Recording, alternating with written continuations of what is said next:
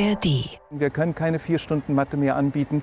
Die Matheergebnisse äh, berlinweit sind grottig, aber gut, dann werden sie noch grottiger. Wir schaffen es einfach nicht mehr. Wir haben keine Lehrkräfte dazu. Punkt. Es geht nicht nur darum, dass wir Lehrer sagen, wir haben zu viel Arbeitsbelastung. Es geht auch darum, wie man seinen Job gut machen kann. Und gut kann ich das nicht machen, wenn siebte Klassen mit 34 Schülern besetzt werden. Die Forderung nach kleineren Klassen kann ich auch faktisch gar nicht umsetzen momentan. Mir fehlen Hunderte von Lehrern und Tausende von Schulplätzen. Und das ist das, was mich wirklich traurig stimmt, dass wir gerade auch jetzt in der Prüfungszeit unkollegial finden, auch unseren Schülern gegenüber. Der Zeitpunkt und auch die Dauer, die finde ich wirklich schwierig.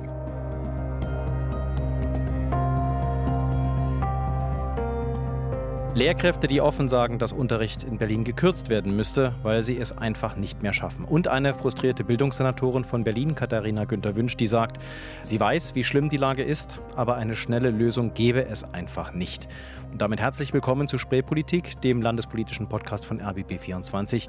Das Wort Krise wird ja inflationär benutzt in diesen Tagen und überhaupt, aber fürs Berliner Bildungssystem beschreibt es inzwischen fast schon den bitteren Alltag. Auch deswegen haben diese Woche mal wieder die Lehrkräfte gestreikt, gleich drei Tage am Stück. Und nicht das erste Mal, weil sie kleinere Klassen fordern und bessere Arbeitsbedingungen. Und gleichzeitig ist der Mangel an Lehrkräften in Berlin so groß wie noch nie. All das und vieles mehr hat meine Kollegin Leonie Schwarzer diese Woche für uns äh, recherchiert. Leonie aus der landespolitischen Redaktion hier vom RBB. Grüß dich, Leonie. Hi. Drei Tage Lehrerstreik. Es ist nicht der erste. Ich weiß gar nicht, ich bin nicht mehr mitgekommen, der wievielte es gewesen ist. Weißt du das noch? Nee, es ist mir nur schon unglaublich oft begegnet äh, in der Berichterstattung. Also ja, ich glaube. Ich glaube, inzwischen sind wir zweistellig. Ja, ich denke auch. Genau. Immer mal wieder. Und das ist natürlich nicht schön.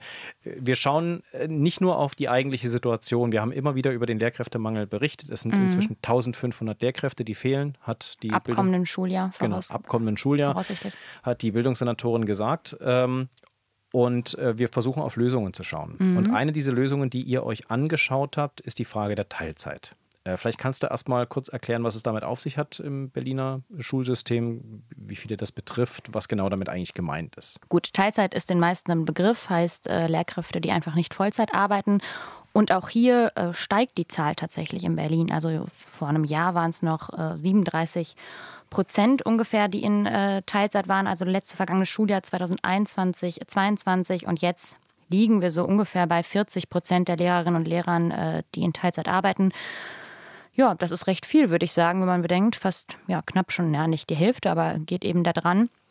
Und ich habe in dieser Woche auch ein ähm, Gymnasium besucht, das Gottfried Keller Gymnasium. Und äh, da hat mir der Schulleiter gesagt, an einer seiner Schule liegt die Zahl sogar noch höher. Also da sind knapp die Hälfte der Lehrerinnen und äh, Lehrer in Teilzeit. Also wir haben diesen Durchschnittswert quasi für ganz Berlin, aber natürlich äh, liegt die Teilzeitquote an einigen Schulen höher, an anderen niedriger heißt de facto, die unterrichten ganz einfach tatsächlich weniger. Das ist nicht nur so, also dieses, man hat ja so das Bild von Lehrern, naja, die machen dann halt Mittagsschluss, weil da ist ja der Unterricht vorbei. Äh, tatsächlich geht bei denen natürlich die Arbeit weiter mit der Unterrichtsvorbereitung. Je nach Fach ist das relativ intensiv. Ähm, genau. Aber die unterrichten tatsächlich einfach auch in der Schule nicht so viel. Genau, es gibt ähm, da so eine festgelegte Stundenzahl, die man für eine Vollzeitstelle ähm, unterrichten muss. Die liegt beim Gymnasium bei 26 Stunden die Woche. Und äh, das wird dann sozusagen je nachdem, wie weit man reduziert. Man muss jetzt nicht auf 50 Prozent gehen. Ich habe mit einer Lehrerin gesprochen, die arbeitet zum Beispiel 88 Prozent. Dementsprechend wird dann eben die, die Stundenanzahl äh, reduziert. Ähm, ja, aber das machen die aus ganz verschiedenen Gründen. Also natürlich kann es sein, dass, oder in vielen Fällen haben die Lehrerinnen und Lehrer einfach Kinder und möchten eben mehr Familienzeit äh, haben und sich um die Kinder kümmern. Aber in ganz vielen Fällen ist es eben auch so, dass Lehrerinnen und Lehrer in Teilzeit gehen, weil sie sagen, ich kann nicht mehr. Also ich schaffe einfach eine Vollzeitstelle von der Belastung her nicht mehr. Also die Lehrerin, äh, mit der ich gesprochen habe in dieser Woche, die hat jetzt vor kurzem reduziert oder vor einem Jahr reduziert auf 88 Prozent, arbeitet schon seit Jahren an der Schule. Es war eine etwas ältere Lehrerin und die hat mir auch erzählt, sie kann einfach nicht mehr. Also sie hat normalerweise bei einer Vollzeitstelle hat sie ähm, locker 50 Stunden äh, die Woche gearbeitet, am Wochenende äh, Nachbereitung, Klausuren was natürlich, wir kommen bestimmt gleich nochmal auf die Klassengrößen zu sprechen, sich nochmal potenziert dadurch, dass die Klassen eben ähm, immer größer werden. Und das, das heißt, du hast ja dann auch nicht nur mehr Leute, die du bespaßen, die du unterrichten musst, sondern du hast dementsprechend auch noch einen viel höheren Korrekturstapel äh, zu Hause. Und sie hat gesagt, sie liebt ihren Job. Sie würde sich äh, wünschen, da einfach für die Schülerinnen auch da sein zu können, Vollzeit, aber sie schafft es nicht mehr und hat eben gesundheitliche Probleme bekommen, unter anderem wegen dieser hohen Belastung im Job. Ähm, du hast das zusammen mit Kirsten Buchmann hier aus der Redaktion recherchiert. Die hat in ihrem äh, Online-Artikel, den gibt es bei rbb24.de, wer das möchte, kann das nochmal nachlesen, ähm, eine ganz interessante Information noch. Also nur eine Stunde mehr Unterricht von diesen bisher nur in Teilzeitunterricht äh, beschäftigten äh, Lehrkräften würde insgesamt rund 450 Vollzeitstellen zusätzlich bringen. Das ist also schon signifikant. Ähm, ja, aber da hat mir der Schulleiter zum Beispiel auch erzählt von dem Gymnasium, das ist eine schöne äh, Schreibtischrechnung, die man da aufmacht. Lass uns doch mal die Teilzeitlehrkräfte motivieren, mehr in Vollzeit zu gehen. Aber das ist halt in der Realität überhaupt nicht umsetzbar, weil die Menschen eben gar nicht in Vollzeit gehen wollen oder können. Das heißt, ja, man kann Vollzeit, äh, Teilzeitlehrkräfte motivieren, auf Vollzeit äh, zu gehen, aber das ist eben nicht besonders einfach. Und da können wir jetzt Rechnungen aufstellen, aber die sind in, in großen Teilen einfach realitätsfremd, weil die Menschen haben eben gute Gründe, in Teilzeit zu gehen. Die machen das nicht, weil sie sagen, ich, ich habe nicht Lust mehr zu arbeiten, sondern die können nicht mehr. Dann schauen wir auf die Lösungen, die die Bildungssenatorin, die neue Katharina Günther-Wünsch von der CDU jetzt irgendwie liefern muss. Ähm, erstmal, du hast mit ihr länger gesprochen. Ähm, hat sie dann überhaupt einen Plan, wie sie jetzt mit dieser Mischung aus Lehrkräftemangel und gleichzeitig der immer äh, größer werdenden Teilzeitquote, wie sie damit umgehen will. Mhm, sie hat auf jeden Fall einen Plan. Sie hat viele Ideen jetzt schon in der kurzen Zeit, wo sie Bildungssenatorin ist, auf den Tisch gelegt. Eine Idee ist zum Beispiel, oder die sie auch in einem Gespräch mir genannt hat, ist die Zahl der Abordnungen reduzieren. Das heißt, äh, viele Lehrerinnen und Lehrer, die arbeiten zum Beispiel ähm, in der Schulverwaltung oder auch in der Aus- und Weiterbildung und werden dafür vom Schulunterricht für eine gewisse Anzahl befreit oder auch komplett. Und da hat sie zum Beispiel gesagt, ich möchte da nochmal kritisch drauf schauen. Also in welchen Fällen sind Abordnungen sinnvoll und in welchen nicht? Wie kann man da vielleicht nochmal Lehrkräfte zurück äh, an die Schule holen? Das ist eine Maßnahme, die ja auch relativ kurzfristig umsetzbar ist und eben nicht so eine lange Vorlaufzeit hat. Das ist an, an und für sich äh, bestimmt sinnvoll, sich das mal anzugucken.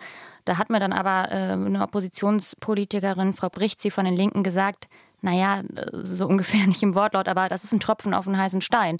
Also, oder eine Nebelkerze hat sie es genannt, weil sie meinte, naja, so viele Lehrerinnen und Lehrer betrifft das nun wieder auch nicht, die jetzt in irgendwelchen Abordnungen, äh, in irgendwelchen anderen ähm, Stellen gerade feststecken und äh, zur Schule zurückgeführt werden könnten. Und außerdem macht es ja auch Sinn, wenn zum Beispiel Menschen, die in der Schulverwaltung arbeiten, auch eine gewisse äh, Fach Kompetenz mitbringen und eben nicht von außen kommen. Also das ist so ein Vorschlag zum Beispiel. Und die, die, Ab die Abordnung, das betrifft ja auch die Lehrkräfte, die abgeordnet sind, neue Lehrkräfte auszubilden. Ne? genau, genau. Und das ist ja auch wichtig, dass sie da weiter tätig sind. Und da ja. sind wir auch bei diesem schwierigen Spannungsfeld. Lehrerinnen und Lehrer gehen auf die Straße, weil sie sagen, äh, wir wollen wir wollen kleinere Klassen, wir wollen bessere Arbeitsbedingungen. Und gleichzeitig, da wird man ja eigentlich auf den ersten Blick sagen, witzig, völlig realitätsfremd, was die hier machen. Wir haben eben einfach nicht die Möglichkeit, noch mehr Lehrerinnen und äh, Lehrer aus dem Boden zu stampfen. Und wenn die Klassen kleiner werden, brauchen wir mehr. Da beißt sich ja die Katze in den Schwanz zu sagen, um dieses genau. Sprichwort mal äh, zu nutzen. Und so ähnlich ja ist es bei vielen anderen Aspekten. Man muss das eben immer zusammendenken.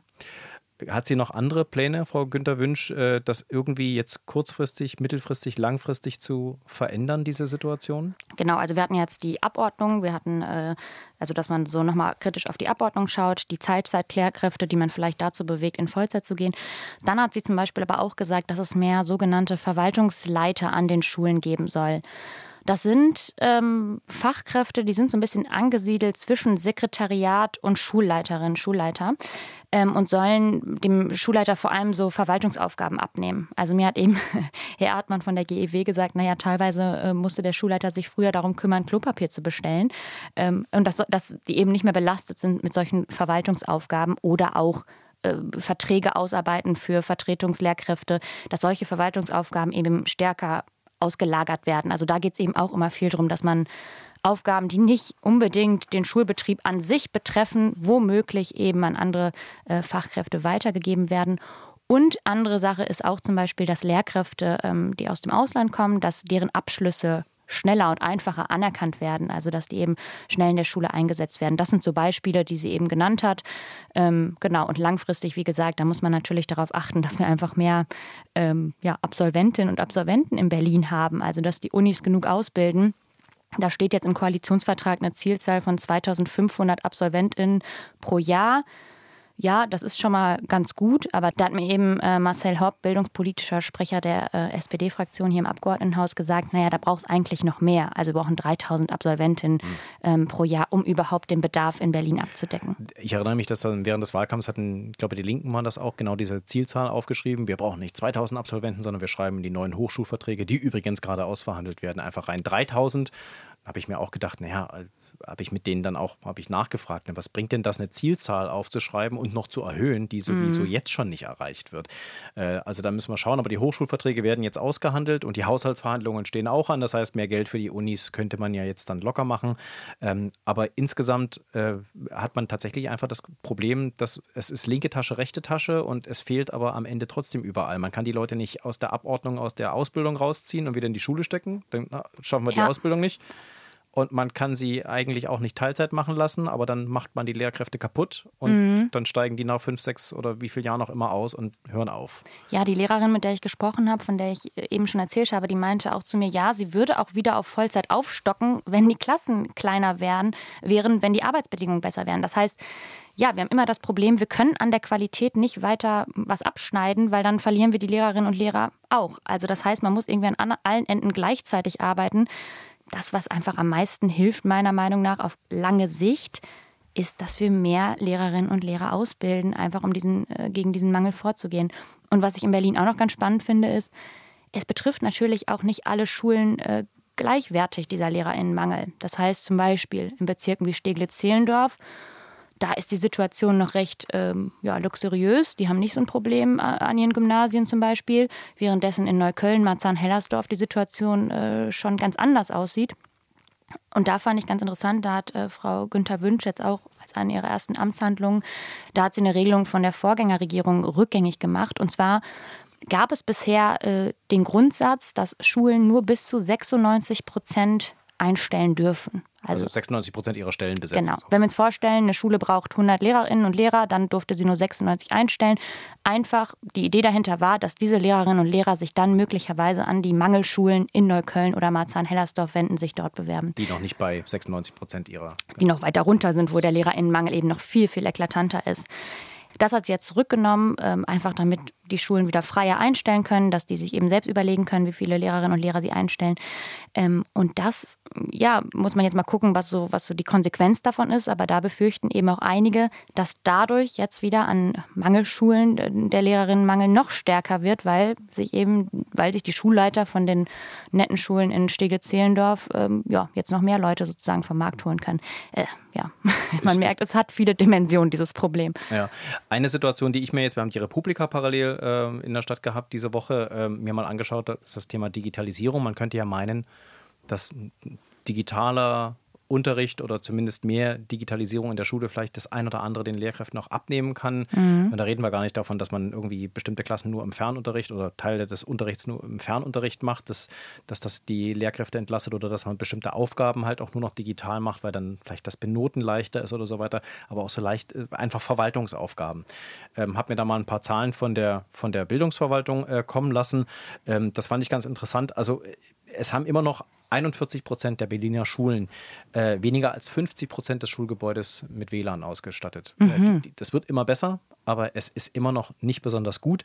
Äh, da stand auch das Versprechen äh, drin in den Informationen der Bildungsverwaltung, dass bis spätestens Ende der Legislaturperiode alle öffentlichen Schulen ein äh, gigabitfähigen Internetanschluss über Glasfaser bekommen. Mhm. Es ist 2023. Ja. Das heißt also, so dann gegen 2025 haben dann alle Gigabit-Anbindung. Ja. Also auch daran hapert es. Und das ist jetzt allerdings, was sie in den, halbwegs in den Griff gekriegt haben, laut den Zahlen, ist zum Beispiel, dass die Lehrkräfte auch äh, mobile Endgeräte bekommen. Mhm. Äh, auch die Schüler bekommen immer mehr mobile Endgeräte. Das, das geht in die Zehntausende. Die Lehrer, für die Lehrkräfte stehen zum Beispiel fast 38.000 Geräte zur Verfügung. Das Problem ist nur, äh, 26.000 von denen äh, sind bisher in Betrieb genommen worden. Das heißt, da liegen auch Geräte ungenutzt rum. Und ich habe dann mal nachgefragt, warum nutzt ihr denn diese Laptops die sie euch da geben oder die, die ich glaube, es ist das Microsoft Surface-Gerät. Mhm. Da sagen die auch, naja, das ist ja ganz toll, aber für den Unterricht bräuchten wir eigentlich Apple-Geräte, weil da die besseren Apps für verfügbar sind. Ja, spannend. Also es scheitert auch manchmal einfach an solchen Sachen. Es bringt ja auch nicht nur eine Ausstattung zu haben, wenn keiner damit umgehen kann. Ja. Ähm, Marcel Hopp hat mir eben auch nochmal erzählt, der bildungspolitische Sprecher der SPD-Fraktion, der hat auch nochmal gesagt, naja, wir fordern äh, oder wir wollen, es soll Endgeräte geben für Schülerinnen und Schüler, vor allem der Sekundarstufe 1, da setzt man jetzt gerade vor allem drauf. Und diese Geräte sollen geleast werden. Also dass sie nicht einfach nur die Geräte bekommen, sondern dass man eben auch gleich so eine Art von Betreuung mit an die Hand nimmt, dass dass äh, Menschen danach gucken, was passiert, wenn das Gerät kaputt ist oder es gibt Rückfragen, damit eben genau das, was du gerade geschildert hast, nicht passiert, dass nämlich tausende Laptops oder äh, iPads irgendwo rumliegen und keiner weiß, wie man sie eigentlich genau bedient und sie auch nicht einsetzt. Hm. Bildung, Medienkompetenzbildung. Etwas, was ja von der Pandemie überlebt hat, ist dieser Lernraum, diese digitale Plattform, die genutzt wurde, um Material auszutauschen. Da hätte ich jetzt zum Beispiel erwartet, naja, seit die Pandemie äh, offiziell vorbei ist, nutzt das im Prinzip keiner mehr. Aber auch ganz spannend, die Plattform ist weiter aktiv. Da sind jeden Tag laut Bildungsverwaltung bis zu 15.000 Leute angemeldet und arbeiten da auch. Also das gibt es offenbar schon, aber was es zum Beispiel immer noch nicht gibt, ist dieses standardmäßig eingeführte digitale Klassenbuch. Mhm. Das nutzen auch noch nicht alle Schulen. Ähm, auch das ist so eine Sache, da könnte man dann vielleicht die Lehrkräfte einfach auch entlasten, indem man ihnen diese Möglichkeiten gibt. Ja, stimmt. Und ich finde das immer so, so, du sprichst jetzt gerade die Digitalisierung an. Was wir jetzt noch völlig ausgeklammert haben, ist ja Schulbau. Also ne, auch, auch, die, auch die Gebäude, in denen Lehrerinnen und Lehrer arbeiten und Schülerinnen und Schüler sitzen, auch die sind ja einfach in vielen Fällen marode. Wir haben nicht genug Schulgebäude. Also ich finde das Thema Bildung, das hat in Berlin auch so unfassbar viele Dimensionen. Wir könnten wahrscheinlich jetzt drei Stunden darüber sprechen und hätten trotzdem noch nicht alles abgebildet. Also es gibt so viele, ja, so viele Momente, wo man sagt, das, das geht eigentlich nicht, da muss dringend was geändert werden. Das heißt, äh, Katharina Günther Wünsch hat jetzt echt einen Stapel von Aufgaben äh, auf, ihrem, auf ihrem Schreibtisch. Und ein Aspekt, den wir noch gar nicht richtig angesprochen haben, ist das Argument der Senatsverwaltung für Bildung, dass sie ja gar nicht verhandeln kann über kleinere Klassen, weil das wäre ja so ein eigener Tarifvertrag. Das mhm, ist das, was die genau. Lehrkräfte fordern. Und das geht nicht, weil wir dann de facto aus dem Tarifvertrag der Länder, in dem wir drinstecken, ausscheren würden und würden dann da rausfliegen. Das ja. würde dann bedeuten, dass wir hier alle zwei Jahre Tarifverhandlungen im Prinzip mit den Lehrkräften führen müssten. Wir hatten es eingangs im Intro gehört, ähm, ein, eine Lehrkraft aus Berlin, ähm, ein Lehrer, der sehr offen sagt, dann müssen wir eben an die Zahl der Unterrichtsstunden ran und müssen die gegebenenfalls kürzen, egal wie schlecht die Ergebnisse in dem einzelnen Fach, äh, er hat Mathe angesprochen, äh, sind. Ist das tatsächlich etwas, was diskutiert wird? Tatsächlich, das war der Schulleiter äh, des Gottfried-Keller-Gymnasiums, der das gesagt hat, recht deutlich, wie ich finde. Ähm, ja, Frau Britzzi von den Linken hat das auch gefordert. Sie meinte, die einzige Lösung, die gerade irgendwie realistisch ist, ist einfach an die Stundenzahl zu gehen. Denn alle anderen Maßnahmen, die wir haben, die sind ja, Tropfen auf den heißen Stein, die bringen nicht so viel. Das heißt, man muss quasi sich die Lehrpläne angucken. Es gibt ja sozusagen so, so, so Art von ähm, Rahmenlehrpläne. Rahmenlehrpläne, genau, da steht dann, wie welche, welche Unterrichtsstunden welche Klasse in welchem Jahr hat und dass man da eben guckt, wo können wir da noch was streichen, um eben den Lehrkräftemangel ein bisschen entgegenzugehen, ein bisschen zu entlasten, die ganze Situation. Das ist traurig, finde ich, weil da wird Unterricht gestrichen, der eigentlich wichtig ist für die Schülerinnen und Schüler. Aber andererseits, und das ist mir auch in Gesprächen jetzt ganz viel gespiegelt worden, es fällt eh schon total viel Unterricht aus. Es ist eh schon an vielen Stellen so, dass der, dieser Rahmenlehrplan gar nicht mehr eingehalten werden kann. Das heißt, man würde damit eigentlich nur eine Situation umsetzen, die eh schon in der Realität vorhanden ist. Und ja, damit würde man eine Situation kurzfristig entlasten. Ist keine schöne Lösung, wie ich finde, knabbert eben an der Bildung von, von Schülerinnen und Schülern, aber wahrscheinlich eine ja, pragmatische Lösung erstmal. Ähm, auch das ist ein Problem, da bleiben wir natürlich weiter dran. Äh, verschweigen natürlich nicht, dass wenn die Kinder dann irgendwann raus sind aus der Schule, es ist nicht so, als würden die Probleme aufhören. Nee. Denn ein Thema, das ihr nebenbei diese Woche auch noch recherchiert habt, ist das Thema äh, äh, Semesterticket. Ähm, genau. Das hatten wir letzte Woche im Podcast schon mal angesprochen. Da gibt, wollen wir jetzt natürlich das Versprechen einlösen, das aufzulösen. Ähm, es stand zur Debatte, dass äh, sehr viele Tausende von Berliner äh, Studierenden im kommenden Semester ohne Semesterticket dastehen. Und was ist passiert? Genau, ich war an der TU Berlin und tatsächlich hat sich das Studierendenparlament gegen eine Fortführung des Semestertickets im kommenden Semester ausgesprochen. Bedeutet, mehr als 35.000 Studierende werden im kommenden Semester kein Semesterticket haben und es können tatsächlich noch weitere Hochschulen folgen.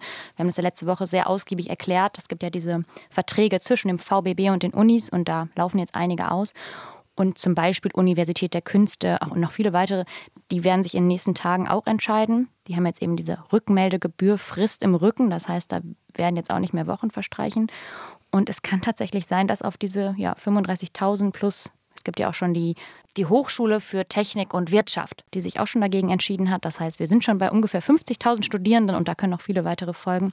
Ja, und für die alle bedeutet das, Im kommenden Semester müssen Sie sich das nächstgünstige Ticket kaufen und das ist in diesem Fall ein teures 49-Euro-Ticket. Teuer für Studierende und warum das so ist, das haben wir alles in der letzten Folge besprochen. Wer Lust hat, da ein bisschen mehr tiefer reinzusteigen, ähm, äh, kann sich gerne die letzte Folge von Spreepolitik nochmal anhören. Ich danke dir erstmal soweit für deine ähm, Ausführungen, Leonie, und für die Recherchen und wir bleiben da auf jeden Fall dran. Das Thema Lehrermangel, Lehrkräftemangel, Semesterticket auch. Semesterticket, das wird uns alles Digitalisierung. Jeden, alles, das wird uns auf jeden Fall ähm, weiter beschäftigen. Erstmal soweit danke dir. Gerne.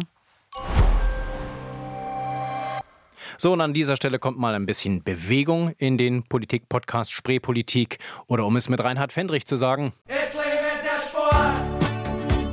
Denn Berlin ist natürlich auch Sportmetropole, zumindest selbsternannte. Sport spielt hier eine riesengroße Rolle. Das zeigen nicht nur die vielen Profivereine in der Stadt. Demnächst spielen wir ja sogar im Fußball um die Zweitligameisterschaft mit. Nein, wir sind auch im Breitensport natürlich ganz, ganz groß, haben etliche Vereine hier für die großen, die kleinen, die Rand- und die obskuren Sportarten. Und natürlich brauchen die auch Zeiten, um zu trainieren. Draußen, drinnen, in der Halle oder auf dem Feld, auf dem Platz draußen. Und wir haben auch eine ganze Menge Sportstätten in Berlin, die man nutzen könnte, wenn man denn an Hallenzeiten kommt. Und genau das ist das Problem im Augenblick in Berlin. Und das schon seit längerem. Wer Breitensport macht, der kennt das wahrscheinlich man kommt gar nicht so leicht an Hallenzeiten oder an Zeiten auf Outdoor-Sportplätzen ran, obwohl die in öffentlicher Hand sind und man müsste ja eigentlich meinen, dass man die dann auch nutzen darf als Steuerzahlerin und Steuerzahler. Aber nein, so einfach ist das nicht, hat mein Kollege Jakob Lobach aus unserer RBB 24 Sportredaktion recherchiert. Grüß dich, Jakob. Ja, vielen Dank. Ich freue mich, bei euch sein zu dürfen. Jakob, äh, vielleicht kannst du nochmal für die Leute, die es diese Woche nicht mitgekriegt haben, äh, erklären, was genau ist das Problem, was du dir genauer angeschaut hast in Berlin? Genau, das kann ich gerne machen. Es ist ja äh, immer mal wieder ein Thema, so diese Sportstätten, die Sportstättenvergabe. Es äh, gibt viele Vereine, die klagen, dass es zu wenig Hallenzeiten, Platzzeiten, Trainingszeiten allgemein gibt und die Politik im, insbesondere Senat und Bezirksämter verweisen immer ganz gerne darauf, dass es einfach zu wenig Hallen und Plätze gibt, die sehr voll sind. Das stimmt auch. Also es gibt zu wenig äh, Sportstätten in Berlin, aber dass sie immer voll sind, das stimmt so nicht. Und das haben wir so ein bisschen recherchiert und haben da unter anderem aufgezeigt, dass äh, ja die Sportstätten in Berlin teilweise recht ineffizient vergeben werden, intransparent auch mit äh, schon erschreckenden Folgen, nämlich Vetternwirtschaft, tatsächlich verkaufte Plätze und Hallen und äh, das hat gezeigt, dass es da auf jeden Fall dringenden Handlungsbedarf gibt. Äh, du steigst ein in deinen sehr schönen, sehr äh, langen und detailreichen Text bei rbb24.de mit einem Basketballverein, der es äh, quasi auf sich selbst genommen hat, äh, da einfach mal zu gucken und dem Bezirk nachzuweisen, hallo, was ihr uns hier erzählt, ihr hättet keine ähm, Hallenzeiten oder keine Hallenplätze für uns, die stimmen so nicht. Was genau haben die gemacht? Ja, das war tatsächlich die FBL Berlin, also ein Freizeitbasketballverein, ein großer Verein mit, ich glaube, sieben bis 800 Mitgliedern, die auch einen eigenen Spielbetrieb haben. Ähm, und die waren in Lichtenberg unter anderem auf der Suche nach Hallen, haben da das Bezirksamt kontaktiert. Die Antwort war, nee, es gibt keine Hallenzeiten in Lichtenberg. Und dann äh, hat die FBL sich auf den Weg gemacht, 16 Hallen über Wochen hinweg tatsächlich abends abgefahren und äh, dokumentiert mit Fotos, mit Notizen und dem Bezirksamt quasi vorgelegt, ey, hier sind ähm, immer mehr als die Hälfte eurer Sporthallen, von denen ihr sagt, die sind eigentlich voll, im Grunde leer. Das sind Schulsporthallen oder? Genau, Schulsporthallen. Das ist ja der ja. Großteil aller Berliner Sportstätten sind Schulsportstätten und äh, genau. Ich weiß das aus äh, privater Erfahrung auch, weil in meinem Umfeld auch äh, Leute sind, die sich mit diesen äh, Spielstätten auskennen, vor allem mit den Schulsporthallen.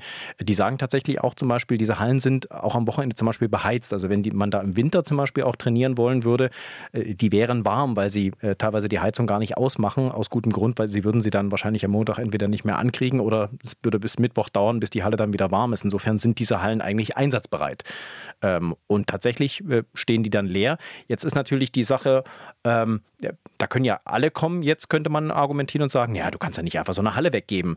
Aber tatsächlich ist das ähm, so vorgesehen, oder? Dass man als Verein in Berlin beim Bezirk Hallenzeiten beantragen kann. Dafür sind die da. Also es ist nicht nur so, dass dann nur Schulsport stattfinden darf. Nee, genau. Es ist im Grunde recht klar geregelt. Ich glaube, es ist bis 16 Uhr so geregelt, dass bis 16 Uhr Schulsport in den Sportstätten stattfindet. Danach ähm, ist es, äh, sind die Hallen, in diesem Fall die Hallen, dann für andere sportliche Aktivitäten freigegeben. Da gibt es dann äh, Bundes-, Landesstützpunkt, Sportaktivitäten, aber eben vor allen Dingen auch diese Vereinsaktivitäten. Äh, und die müssen ähm, ja bei den Bezirksämtern beantragt werden von den Vereinen, diese Hallen und Platzzeiten.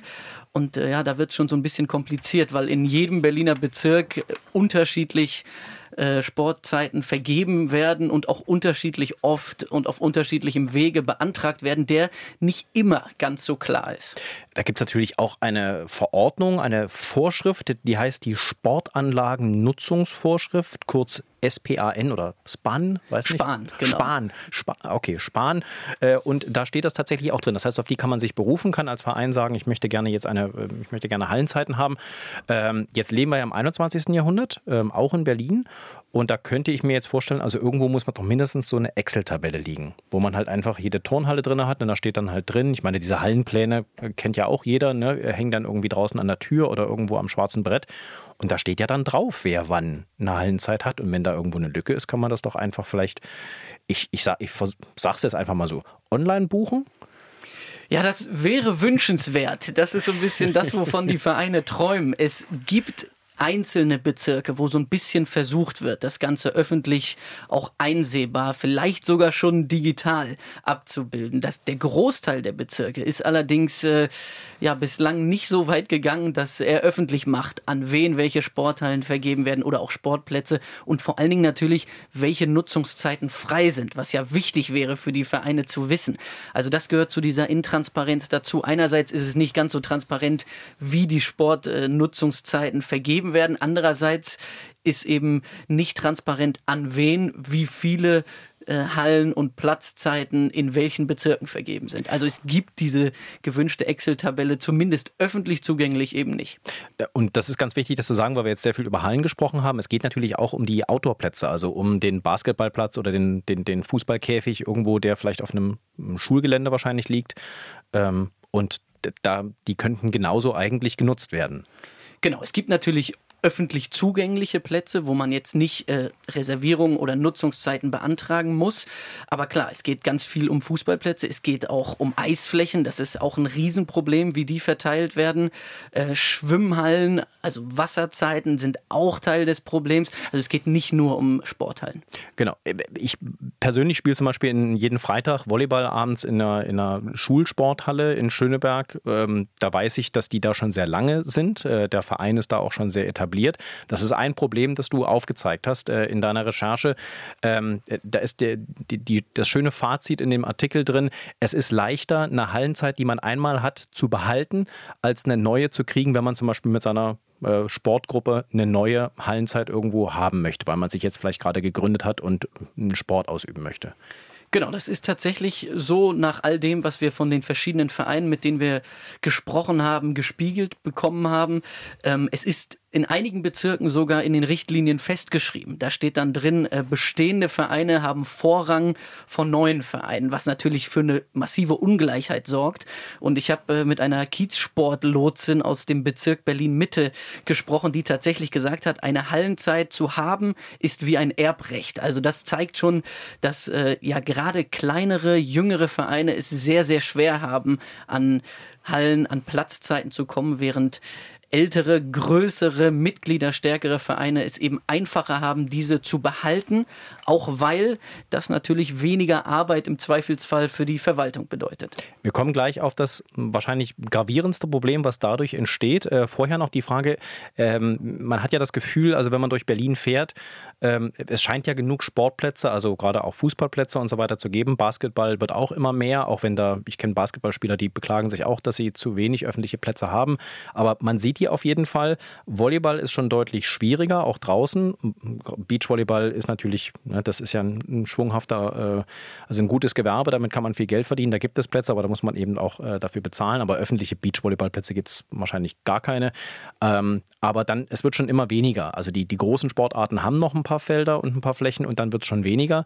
Und äh, Schwimmen haben wir ja auch immer wieder berichtet, die Hallenzeiten, das ist quasi pures Gold, wenn man da eine Trainingszeit hat und die sind wahrscheinlich auch alle ausgebucht. Ähm, aber äh, die, gibt es denn Sportarten, wo das besonders gravierend ist äh, aus deiner Sicht, wo man sagen kann, hier ist ein besonders gro eine große Lücke zwischen dem, was aus, die Auslastung bringen könnte und dem, was tatsächlich ausgelastet wird? Also ich glaube, ähm, du hast es ganz, ganz gut zusammengefasst, nämlich dass die Randsportarten große Probleme haben. Ne? Das hat äh, in unserer Recherche zum Beispiel ein Rugbyverein äh, gezeigt, der hm. besteht seit, ja, ich glaube, sieben Jahre sind äh, und hat bislang keine einzige Trainingszeit offiziell zugeteilt bekommen, weil die Plätze, die es draußen gibt, vor allen Dingen durch Fußballvereine ähm, blockiert ne, in, in diesem Sinne sind. Ähm, und daraus ist dann äh, ja ein, ein, ein Resultat, dass dieser Rugbyverein halt kreativ wird, sagen wir es mal so, um an eine Platzzeit ranzukommen, eine Kooperation abschließt, die eigentlich keine ist. Aber es ist ähm, wie du sagst, es besteht so eine Diskrepanz darin, wie die Auslastung sein könnte und wie sie dann in der Realität ist. Zum Beispiel haben wir auch erfahren, dass es eben große Drei-Felder-Hallen gibt, sprich Hallen, die man mit Trennwänden durch drei teilen kann, in der dann vier Leute Badminton spielen, obwohl da ja Platz wäre für zwei bis drei Sportmannschaften. Also es ist einfach so eine Ineffizienz ähm, ja zu Lasten im Grunde von Randsportarten da. Und dieser Rugbyverein, auf den wollte ich dann hinaus, der hat tatsächlich eine Lösung gefunden, die äh, irgendwo zwischen verzweifelt und mh, mm, schlau ist, ähm, aber eigentlich tatsächlich mehr nach Verzweiflung klingt. Nämlich, die haben was genau eigentlich gemacht, um eben ihren Sport draußen trainieren zu können? Genau, es gibt im Grunde zwei Aspekte bei diesem Rugbyverein. Einerseits die Männermannschaft, die auf einem Platz im Norden Berlin spielt oder trainiert, besser gesagt, der eigentlich nicht zu vergeben ist, ist aber frei. Es ist eine komplizierte Geschichte. Da sind sie, weil sie den Platzwart gut kennen und der ihnen erlaubt, äh, auf dem Platz zu trainieren. Aber natürlich, wenn der Platzwart wechselt oder irgendwann sagt, das ist mir zu heikel, stehen sie ohne Platz da. Und das andere, was noch gravierender ist, ist, dass äh, dieser Rugbyverein eine Kooperation mit einem anderen Verein abgeschlossen hat. Der hat nämlich einen Platz zugeteilt bekommen durch, den, durch das Bezirksamt, den er aber de facto nicht braucht. Und dann äh, ist diese ja, Kooperation in Anführungsstrichen entstanden. Teil von dieser Kooperation ist ein Zuschuss für Trainingsmaterialien. 1000 Euro sind das roundabout pro Jahr. Und äh, ja, der Vorstandsvorsitzende von diesem Rugbyverein hat gesagt, ja, Kooperation, pipapo, im Grunde bezahlen wir diesen Verein dafür, dass wir seinen Platz nutzen dürfen. Und Rugby ist zumindest äh, im Norden von Berlin ähm, gar nicht so unbeliebt. Es ist tatsächlich eine größere Sportart, als man denkt. Ne? Also wir spielen jetzt nicht auf neuseeländischem oder australischem Niveau, aber ähm, ich meine, die, wir haben eine Nationalmannschaft und wir haben auch Mannschaften hier in der Gegend, auch in Brandenburg, die spielen Bundesliga, erste, zweite. Das heißt, die sind schon relativ erfolgreich. Ähm, trotzdem kriegen sie keine Zeiten. Und der, um das, der nächste Schritt ist dann eigentlich auch schon gemacht worden von anderen Vereinen. Es scheint so eine Art schwunghaften Handel mit Hallenzeiten bzw. Platzzeiten zu geben. Auf jeden Fall. Also das haben wir in, in verschiedenen Ausprägungen festgestellt bei der Recherche. Also einerseits haben wir diese Kooperation, von der ich gerade gesprochen habe. Dann gibt es ein äh, Prinzip, was uns tatsächlich auch mehrere Vereine bestätigt haben, nämlich dass ähm, ja, Vereine oder auch kommerzielle Anbieter Freundesgruppen, die irgendwie einen Platz suchen, wo sie Sport machen können, auf verschiedene Vereine zugehen, fragen, habt ihr vielleicht eine freie Trainingshalle oder eine freie Zeit auf dem Platz, die wir nutzen könnten? Wenn dem der Fall ist, dann ähm, läuft das über passive Mitgliedschaften. Das heißt, diese dritten Außenstehenden werden bei einem Verein passiv registriert, bezahlen dafür natürlich einen Mitgliedsbeitrag, einen jährlichen und trainieren dann so ein bisschen verschleiert in diesen Sportstätten, die eigentlich der Verein gar nicht braucht, der sie dann wiederum verkaufen kann. Ich habe das selber mal in einer Fußballmannschaft erlebt, das ist so eine Freizeitmannschaft, bei der ich mitgespielt habe und wir waren dann auch bei einem größeren Verein. Ja, so, die nannten das Unterstützungsmitglieder. Die, wir haben dann deutlich weniger Geld bezahlt ähm, und dieses Geld war dann wie so eine Art ähm, ja, Unterstützung des Vereins, damit die andere Sachen finanzieren können. Und dafür haben wir halt irgendeine Zeit unter der Woche gekriegt, wo offenbar keine der Männermannschaften trainieren musste oder sie hatten Platz auf einem anderen äh, Feld und dann konnte man da halt mitspielen und hat dann ein paar Euro im Monat bezahlt und ja, war die Unterstützungsmannschaft. Wir durften aber auch bei, den, bei der Mitgliederversammlung mit dabei sein. Wir hatten kein Stimmrecht, aber ähm, ja, das, äh, das war auf jeden Fall ein spannendes Konstrukt. Aber jetzt weiß ich, wo das herkommt. Genau, es, es, ist, es ist auch tatsächlich ähm, dann so halb illegal, ne? weil das sind dann ja Mitglieder, die in dem Verein Mitglieder werden. De facto ist es aber so, dass diese Vereine eben diese Zeiten, die sie nicht brauchen, nicht zurückgeben, sondern behalten und irgendwie ja unter der Hand vielleicht noch für ein bisschen Geld verkaufen die Sportmetropole Berlin. Äh, natürlich habe ich dann, nachdem ich den Text gelesen habe, dachte ich mir sofort, Mensch, das muss doch schon lange ein Thema sein in der Politik. Und tatsächlich äh, gleich die ersten Sportpolitiker, die ich darauf angesprochen habe, sagten, ja, ja, genau, wir arbeiten da an einer Lösung, die ist schon äh, relativ alt und die hat sogar einen Namen. Cobra, ein Programm, eine Art Software, die tatsächlich mit der dann die Platzvergabe, die, die Vergabe von Sportstätten, Zeiten in diesen Berliner Sportstätten, in den öffentlichen zentral vergeben werden soll. Ist aber noch nicht so richtig beschlossen und bisher funktioniert das alles nicht und ist auch nicht eingeführt. Das heißt, wir können jetzt mal ein bisschen spinnen, in die Zukunft schauen, so aus deiner Recherche. Wie würdest du sagen, wie sollte sich Berlin, sollte sich die Berliner Verwaltung da, da aufstellen? Ich glaube, es geht ganz massiv um Transparenz. Ne? Also das ist das Problem einerseits bei der Vergabe, weil eben nicht bekannt ist, welcher Verein hat welche Nutzungszeiten, wie kommt man an Nutzungszeiten genau, wie werden sie verteilt. Das geht dann darüber hinaus, nämlich dass die Bezirke eben nicht so genau zugeben, was wissen wir eigentlich von verkauften Nutzungszeiten, von ja, illegal weitergegebenen Nutzungszeiten. Auch da kriegt man relativ wenig aus ihnen herausgepresst.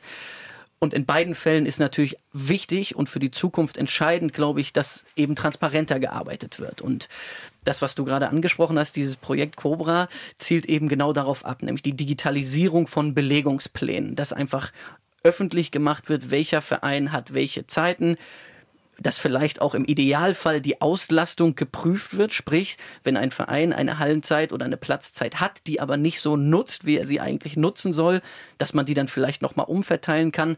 Dafür braucht es eine Lösung und die ist bislang nicht gegeben, weil den Bezirksämtern, die nicht nur für die Vergabe, sondern auch für die Kontrolle von Sportstätten zuständig sind, einfach massiv das Personal fehlt, um diese Kontrolle überhaupt leisten zu können. Hm. Sprich, es braucht eine andere Lösung. Im Idealfall eine digitale Lösung.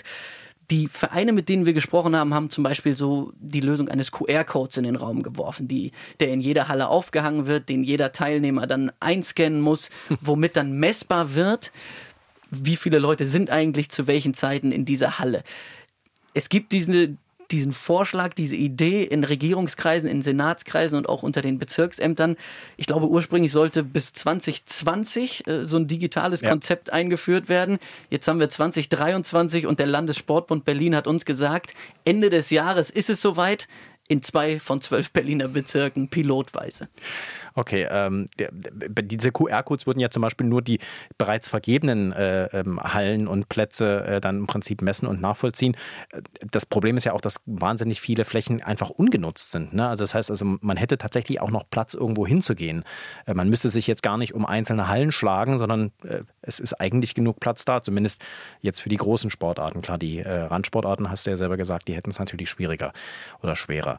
Ähm, ist es völlig vermessen, davon zu träumen, dass es irgendwann mal eine, eine App vielleicht sogar gibt, die sich jeder Vereinsmanager, äh, äh, jeder Zeugwart oder wer auch immer dann für die äh, Platzorganisation zuständig ist, jeder Teamkapitän oder Kapitänin aufs Handy lädt und dann halt einfach Hallenzeiten bucht? Es, ich, es, es, ist ein Wunschtraum. Ich glaube, es ist nicht vermessen, dass das irgendwann mal passiert oder zu glauben, dass das irgendwann mal passiert. Was es dafür natürlich braucht, ist das Bewusstsein, es muss sich was verändern. Und das ist, glaube ich, gerade noch nicht ganz so in den Köpfen von den Verantwortlichen in Bezirksämtern und Senat. Da wirkt es gerade eher noch so, wir haben eben nicht die Kapazitäten, deswegen halten wir dieses Thema Vergabe, verkaufte Nutzungszeiten eher so ein bisschen klein, als zuzugeben, okay, wir müssen da wirklich was machen. Das bedeutet natürlich super viel Arbeit, die bei, wir haben es gesagt, ja, wenig Personal und Kapazität natürlich auch erstmal geleistet werden muss. Wenn aber dieses Bewusstsein kommt, nicht nur wir müssen was machen, sondern wir wollen auch was machen, dann sind ja Lösungsvorschläge da. Und wie du sagst, eine App wäre ja die perfekte Idee und ja eigentlich auch nicht so schwer umzusetzen, zumindest in meiner technisch nicht ganz so versierten Fantasie. Also ich glaube, wenn dieses Bewusstsein da ist, dann wird es irgendwann auch Lösungen geben. Zahlen eigentlich die Vereine etwas für diese Hallennutzungszeiten? Das unterscheidet Berlin tatsächlich von anderen Bundesländern. In Berlin ist es nicht so. In anderen Bundesländern müssen Vereine ähm, dafür bezahlen, um Sportplätze, Sporthallen nutzen zu können. In Berlin ist es nicht so. Was natürlich auch die Frage mit sich bringt, wenn jetzt ein Verein für eine Nutzungszeit zahlen müsste, würde er dann auch Nutzungszeiten, die er eigentlich nicht braucht, behalten. Also es ist ein interessanter Aspekt, den zu diskutieren natürlich auch das Thema vielleicht noch ein bisschen weiterbringen könnte. Ja, andererseits äh, fühlt sich ja eigentlich auch ganz gut an und irgendwie auch passend für eine Sportmetropole wie Berlin, die, die einfach sagt, wir wollen, dass unsere Vereine hier Sport machen können. Das heißt, wir nehmen denen jetzt nicht noch Kohle ab für Hallen, die sie über Steuergelder eh schon bezahlt haben, äh, sondern ihr könnt die nutzen. Nur dann muss natürlich auch die Vergabe der Zeiten funktionieren. Absolut. Und ähm, natürlich, wenn man jetzt sagt, okay, Vereine müssen für Nutzungszeiten bezahlen, hat man natürlich auch wieder ein Ungleichgewicht, dass dann größere Vereine mit mehr Mitgliedern, mit finanzkräftigeren, stärkeren Mitgliedern vielleicht eher sich eine Halle oder einen Platz leisten können als kleinere neue Vereine. Also das ist, wäre dann ein, ein Nachteil, der damit einherginge. Und natürlich nur nicht, dass da jetzt irgendwo bei den Profivereinen jetzt äh, irgendwie die Ohren schlackern. Ich schlage natürlich nicht vor, dass man sich als kleiner Hobby-Fußballverein dann irgendwie an einem Samstag um so gegen 15.30 Uhr im Olympiastadion zum Training einbucht. Ich glaube, das lässt sich technisch verhindern. Äh, wobei, nee, Samstag 15.30 Uhr ist ja zumindest im Olympiastadion jetzt nicht ja, mehr so. Ja, es ist eher nicht mehr so das Thema. Da geht es jetzt äh, ein, zwei Stündchen früher los. vielleicht geht da doch noch was. Egal, da wollen wir jetzt nicht groß drauf einsteigen. Ich danke dir auf jeden Fall, Jakob, für die Recherche. Es war sehr spannend. Wir bleiben dran und äh, sprechen uns dann hoffentlich Ende des Jahres wieder, wenn Cobra, die zentrale Sportstättenverwaltungssoftware, in zwei Bezirken äh, dann endlich online ist. Ja, wir werden das auf jeden Fall beobachten. Vielen Dank, dass ich hier sein durfte. Ja, gerne. Bis dann. Ciao. Ciao.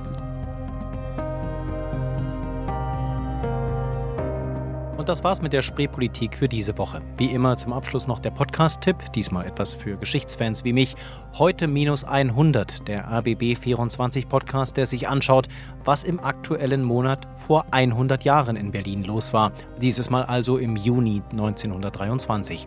Damals feierten extrem rechte Gruppierungen wie die NSDAP den im französisch besetzten Ruhrgebiet hingerichteten Spion und Sprengstoffattentäter Albert Leo Schlageter als Helden und bekamen ausgerechnet von extrem linken Kräften sehr viel Zustimmung dafür. Eine Querfront bildete sich, ein Phänomen, das ja heute auch wieder diskutiert wird, unter anderem im Zusammenhang mit der Russlandpolitik. Heute minus 100 mit meinem Kollegen Harald Asel zu finden in der ARD Audiothek. Da, wo es auch uns gibt, die RBB24 Spreepolitik. Wenn Sie Fragen, Wünsche oder Anregungen haben, gerne eine E-Mail an spreepolitik.rbb-online.de. Danke fürs Zuhören und tschüss bis zur nächsten Woche, sagt Sebastian Schöbel.